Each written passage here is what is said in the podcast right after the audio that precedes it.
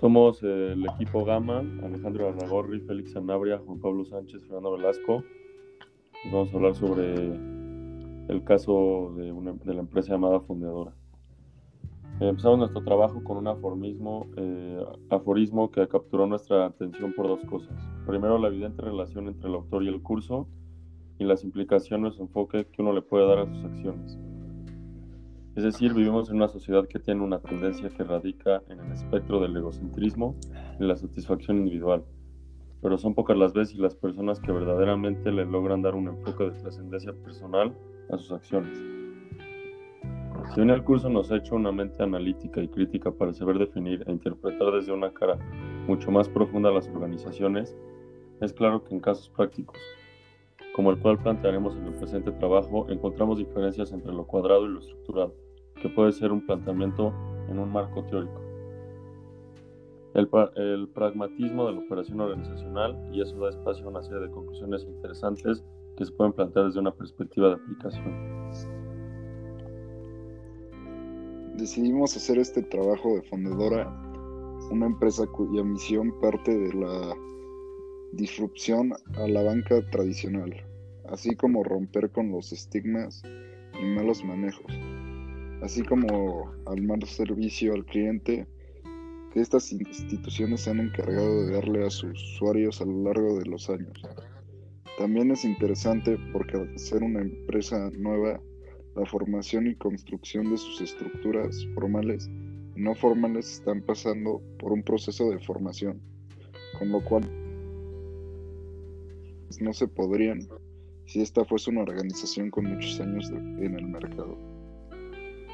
Eh, luego venimos a la parte de enfoque y atención, los, los productos y tipologías de clientes.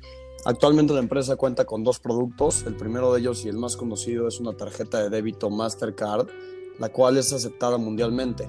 Esta tarjeta se opera desde una aplicación, la cual se puede descargar desde el Apple Store, Play Store y así poder ver los gastos y consumos de la tarjeta, así como el saldo. Además de poder generar transacciones a través de STP. Por otra parte, existe un producto dirigido a las empresas que es el pago a la nómina a los empleados de las organizaciones. Fondeadora cobra un aproximado de 3 MXN por lo que el empleado, por, empleado este, quincenales, a través, a través que se genera la, la dispersión de fondos. Este es un producto que se podría decir que está en una etapa beta, ya que no muchas empresas lo utilizan y no existe mucha información en la página web o en la aplicación. De hecho, la única manera de acceder o obtener conocimiento es mediante los informes a inversionistas. Y con esto se puede pasar al siguiente punto que toca los perfiles de clientes, de manera muy inteligente y para generar una cartera sólida, pero pequeña para que no salga de la capacidad operativa de los, de los inversionistas de la compañía. Tienen la facilidad de que sus propias organizaciones estén bajo el esquema de dispersión de nómina de fundadora y con esto son acreedores a un doble beneficio. Del otro lado del espectro de sus clientes están las personas o usuarios típicos de la plataforma, que también podremos clasificar en dos. En la primera instancia están los usuarios ocasionales, aquellos que no son fundadora como una banca digital principal, y otros más que la usan como una aplicación complementaria, ya que de hecho es extremadamente común entre los usuarios eh, bancarizados en México ser clientes de más de una aplicación.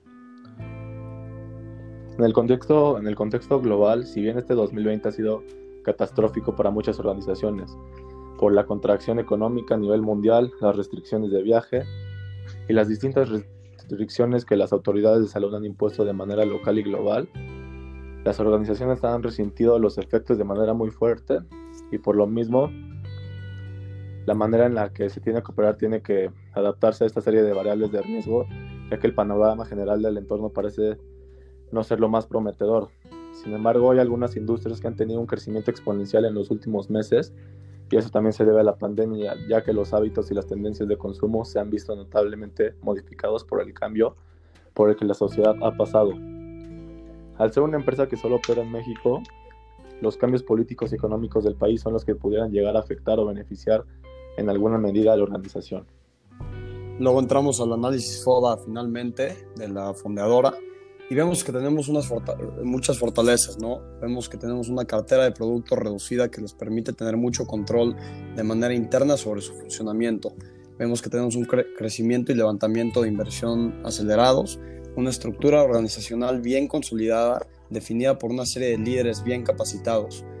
Cuentan con el, cuenta, eh, cuentan con el respaldo de organizaciones complementarias que son muy influyentes en el ecosistema emprendedor una comunidad de vemos que hay una comunidad de usuarios joven que tiene bien proporcionada, bien proporcionada a la marca, elección predilecta al escoger una entidad financiera.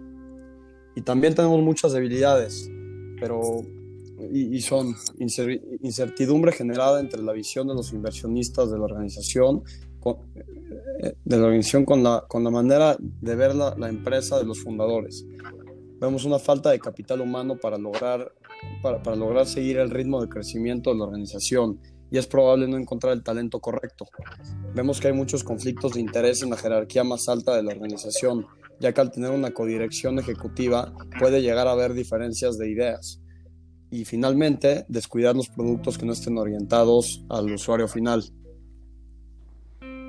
En las oportunidades vemos que aprovechar que la industria de la tecnología financiera está creciendo a doble dígito tenemos un mercado potencial de población no bancarizada que sigue siendo muy grande.